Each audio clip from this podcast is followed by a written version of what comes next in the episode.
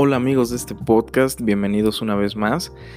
En serio es un honor para mí otra vez estar aquí hablando con ustedes acerca del el cerebro, de este preciado órgano que controla todo lo que somos, todas nuestras emociones, todas nuestras aptitudes, nuestras habilidades, nuestro conocimiento, que controla absolutamente todo.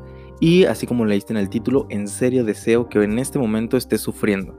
Y no por el hecho, no por el hecho de que me encante que tú seas masoquista, o que tú seas este que te guste el dolor o que a mí me guste el dolor o que no, no, no, para nada, al contrario, es algo muy feo.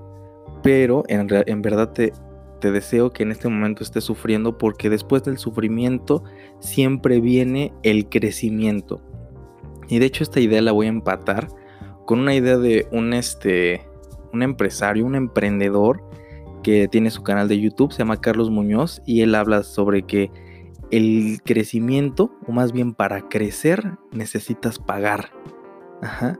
O sea, crecer cuesta. Y en este caso, hablando de la mente, hablando de nosotros, hablando de, de, como humano, necesitamos el crecimiento, eh, necesitamos sufrimiento, que es el pago para crecer. En serio necesitamos crecer y más ahorita.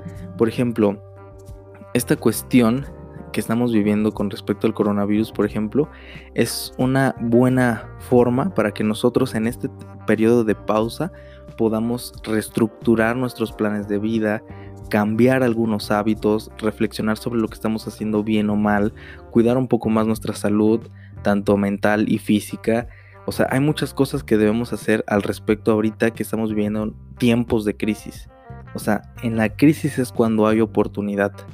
Y de hecho todo esto lo he estado leyendo en un libro que en serio me fascinó, que se llama, lo pueden buscar ustedes, eh, se llama Cómo hacer que te pasen cosas buenas de la escritora, de la escritora Marianne Rojas Estapé, una doctora psiquiatra que con cada palabra que escribe en ese libro te deleita, te deleita en serio.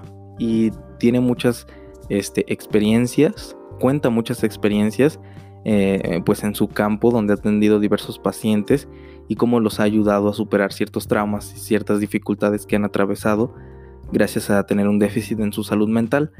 Pero lo que destaco del primer capítulo, que es, que es lo que comencé a leer, el primer capítulo se llama El destino, la felicidad, haciendo referencia como si la vida fuera un, este, una especie de viaje en un avión, en un tren, en donde tú quieras, pero el destino al final del recorrido es la felicidad.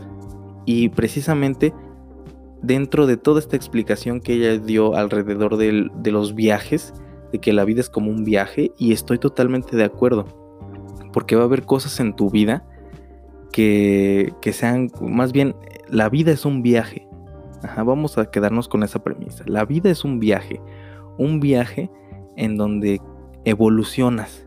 Cada vez que tú ves, por ejemplo, un paisaje, no sé si les ha pasado que cuando, si han tenido la oportunidad de viajar, ya sea a través de la carretera o en avión, se pueden dar cuenta de que hay grandes paisajes que no nos dábamos cuenta que existían. pero también existen peligros, existen turbulencias, existen fallas mecánicas que pueden hacer que la experiencia de tu viaje no sea del todo agradable. Pero al final, si Dios te lo permite, el destino después de ese viaje siempre es el mismo, la felicidad o el destino es un lugar que a ti te encanta visitar o que es la primera vez que lo descubres. Entonces, esta, esta referencia o esta analogía que hace la doctora es impresionante. Ahora, dentro de, de lo que escribe en este primer capítulo, ella menciona un acrónimo que en inglés este, se, se hace llamar buca, pero traducido es VICA. Quiere decir V de voluble o volatilidad, que habla sobre los constantes cambios que experimentamos. Una vez más pongo el ejemplo del coronavirus. Nadie se esperaba a que en pleno 2020, a comienzos del 2020, nos llegara un bombazo de una este, crisis sanitaria a nivel global y que no solo fuera una crisis sanitaria, sino que fuera una crisis económica, fuera una crisis este, social, porque también estamos en confinamiento. Y bueno, vino a cambiarnos toda nuestra perspectiva y nos ha obligado actualmente, como hemos hablado en otro episodio de este podcast, nos ha obligado a pensar diferente, a aprender diferente, a vivir diferente, a reestructurar nuestros planes. Nos ha obligado a muchas cosas. Y lo mismo pasa en una situación pues normal. A lo mejor has atravesado por, no sé, un divorcio, una separación, o a lo mejor te cambiaste de casa, a lo mejor te asaltaron, a lo mejor se te cayeron las llaves, a lo mejor, o sea, hay muchos sucesos o acontecimientos que pueden pasar de manera repentina en tu vida y no este, sin que tú te des cuenta, ahí ya los vas a tener. Entonces eso es lo que quiero también transmitirte en este momento, que la vida siempre va a haber cambios, incluso este, que te hagan sentir emociones negativas, pero que más tarde te vas a dar cuenta para qué eran, ¿no? Bueno, esa es la primera, ve de voluble. los cambios son rápidos y sin que te des cuenta. El siguiente es la I de eh, incertidumbre. Y otra vez, insisto, estamos ahorita en tiempos de incertidumbre, en donde no sabemos qué es lo que va a pasar con nosotros económicamente, qué es lo que va a pasar con nosotros laboralmente, socialmente. O sea, no sabemos, hay un periodo de alguna manera que estamos en incertidumbre. Y a lo mejor, no sé si te ha pasado también, que por ejemplo, mm, bueno, a mí me pasó, les se los voy a ejemplificar con esto que me pasó. En una ocasión, eh, a mí me tocó hacer o realizar un examen para una universidad. Y entonces eh, la, presión que yo vivía era por parte de la incertidumbre. De hecho, porque eh, digo, híjole, ¿y si no quedo? ¿Y si no, y si no entro a la, a la universidad que yo quería? ¿Y si no entro, este, o si ya no puedo seguir estudiando? ¿O cómo le voy a hacer para pagar? Entonces vives en un momento de incertidumbre porque piensas que solo hay una solución para todo piensas que solo hay un, hay un camino para llegar a la felicidad. Y al igual que en un viaje, si en determinado momento cuando tú vas eh, viajando hay una obstrucción en el camino, lo que hace el chofer es rodear o irse por otro camino. O regresarse y replantearse la ruta. Eso es lo que pasa. Entonces, eh, eh, vivimos en tiempos de incertidumbre pero también hay acontecimientos en nuestra vida que reflejan esto, esta verdad, ¿no? Ahora, ¿qué más? Vika, ah, nos quedamos en la letra C. La letra C es de complejidad. En verdad que la complejidad es algo que, que nunca nos va a dejar, siempre vamos a estar batallando con algo. Em, ¿Cómo se llama? Siempre vamos a estar batallando con algunas cuestiones. Desde el momento en que nos despertamos, nos bañamos, nos cambiamos, ya estamos batallando con las cosas, porque esas cosas no se nos dan así porque sí. Que se nos cayeron las llaves, o que se nos perdió el dinero, o que no arranca el carro, o sea, siempre vamos a tener dificultades. El hecho también, esa, es otra característica de las, de las situaciones que vivimos en la Tierra, al menos en, este, en donde vivimos o en nuestros alrededores, que siempre va a haber complejidades a las cuales nosotros nos tengamos que enfrentar y muchos de nosotros pensamos que nunca vamos a pasar por esto o nos pasamos la vida huyendo de esto, pero mientras más huimos, más rápido nos alcanza. Entonces es necesario que tengas en cuenta que, bueno, no, no siempre van a ser las cosas color de rosa, siempre va a haber un momento de tormenta siempre va a llover, siempre va este, a haber algo que te obstruya tu camino, ¿no? Pero depende de ti, en serio que depende de ti, que tú puedas em, decidir, o más bien depende de ti, cómo interpretas todas estas cuestiones. Si lo interpretas como una oportunidad de crecimiento o si lo interpretas como una oportunidad de tomarte una pausa y reflexionar sobre lo que estás haciendo si lo interpretas como em, algo, pues no sé, si lo interpretas también como algo negativo, si te quieres apachurrar en eso, si te quieres enclaustrar en eso, si te quieres deprimir, si te quieres dejar este sobreabundar por la este por la por las circunstancias, entonces esto es lo que refleja el buca, eh, más bien el bica, que que en la vida siempre va a haber estos, estas complejidades, estos cambios radicales que nos hagan eh, pensar, que nos hagan reflexionar, que nos hagan sentir cosas que, que no. De hecho, una de las teorías de las emociones, una de las teorías clásicas de, que nos hablan sobre el origen de nuestras emociones, habla de que muchas veces cuando nosotros proyectamos una emoción, que puede ser tristeza, alegría o cualquiera, es que eh, hay un cambio en nuestras estructuras cognitivas. ¿Esto qué quiere decir? Que hay un cambio en lo que nosotros conocemos. Por ejemplo, en México decimos, eh, para referirnos a las manos, eh, decimos, ay, lávate tus manitas. Pero en, por ejemplo, no sé, en algunos países sudamericanos o centroamericanos no dicen las manitas, sino dicen las manitos. ¿No? Refiriéndose igual a las manos, pero lo dicen de una manera diferente. Entonces, si nosotros vamos allá, ya hay un cambio en nuestra estructura cognitiva o ya hay un cambio en, lo que nosotros conocemos, porque aquí decimos manitas y allá dicen manitos. Entonces, es este, así se viven los cambios. Por ejemplo, cuando tú estás viviendo una vida muy bien, eh, te, va, te va bien en el trabajo, te va bien económicamente, te va muy bien en la escuela, te va muy bien en todo lo que haces, pues tú te sientes cómodo, te sientes tranquilo, pero pum, de repente viene este viene un sujeto y te raya tu carro. Viene otra persona y te da una mala noticia. Pierdes algún familiar, o sea, llegan estas circunstancias que no estaban contempladas en tu estructura mental. Entonces, es ahí donde las cosas se complican, es ahí donde ahí es en ese momento es donde necesitas tener esa fortaleza mental.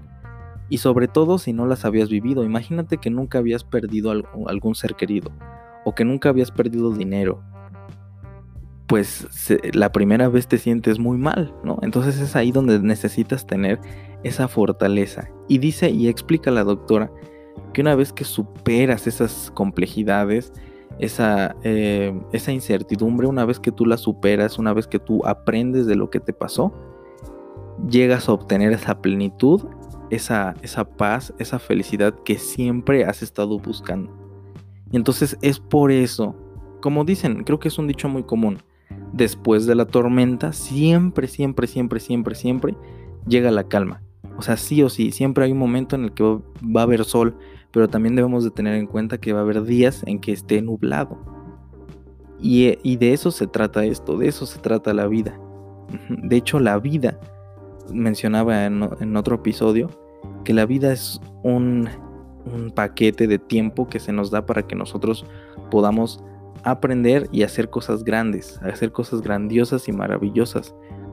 Entonces, no te debes de, eh, en estos momentos, si estás atravesando por alguna dificultad aparte de la crisis eh, global, no te desanimes, al contrario, tómalo como una oportunidad de aprender qué es lo que puedes sacar de este momento de crisis.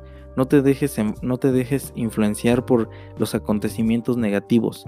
Interprétalos de una mejor manera. Úsalos como un trampolín, como un resorte para impulsarte hacia donde más quieres. Teniendo esto en cuenta, teniendo en cuenta que el sufrimiento, te ayuda a superar este, las grandes barreras, a tener esa fortaleza mental para superar cualquier cosa, vas a ver cómo te va a ir. Ahora quiero contarte algo de manera muy rápida.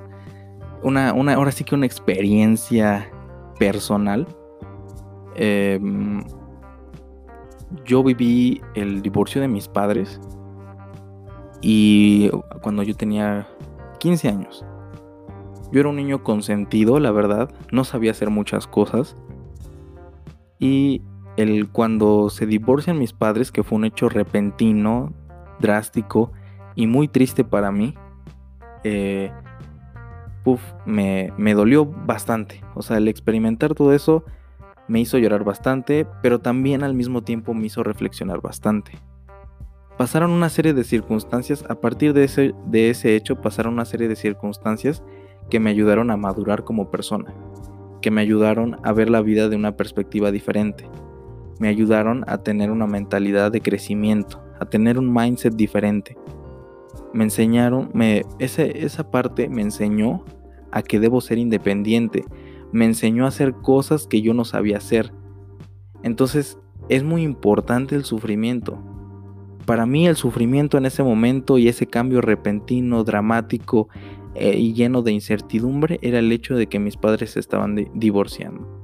Y a partir de eso experimenté todavía más cambios drásticos de incertidumbre, volubles y complejos en mi vida, pero todo eso me ayudaron, me ayudó a forjarme como una persona, como un hombre de bien. O, o también que, me ayudó a, obtener ese conocimiento que ahora tengo. Entonces vean, vean la importancia del sufrimiento en nuestras vidas. Nos permite crecer como personas, nos permite ser alguien, vamos por decirlo de alguna manera, alguien superior. Entonces, es por eso que quería compartir con esto este primer capítulo. Voy a seguir leyendo el libro y voy a compartir las lecciones que este libro me, me esté aportando a mí, porque en serio es necesario que tengamos una mente limpia y, y fuerte para, para superar cada, cada obstáculo que, que se presente en nuestra vida. Ahora, finalmente, quiero darte este dato.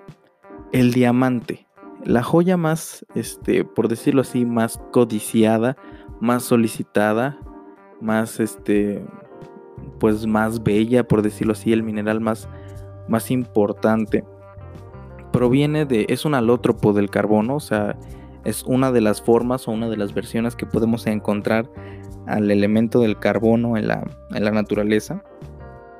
Y quiero decirles que para poder tener esa bella joya en nuestras manos, para poder presenciarla como la, la conocemos en un anillo, en, este, en la forma que tiene, necesita pasar por un proceso de ah, calentamiento a altas temperaturas pero también a un enfriamiento a super bajísimas temperaturas. También se necesita raspar, pulir, pegar para que al final de todo ese proceso se obtenga ese bello diamante. Entonces ve la importancia. Si a ti la vida te golpea, te quema, te enfría, te levanta, te raspa, te deja caer, es para que al final tú puedas brillar como ese diamante, ese, ese objeto, bueno, no eres un objeto, esa, esa persona de valor que tú eres. Así que con, esta, con esto quiero decirte que tú tienes un gran valor, que sirves para mucho y que necesitamos personas como tú para hacer cosas increíbles. Entonces eso es lo que quería compartir en este episodio de podcast.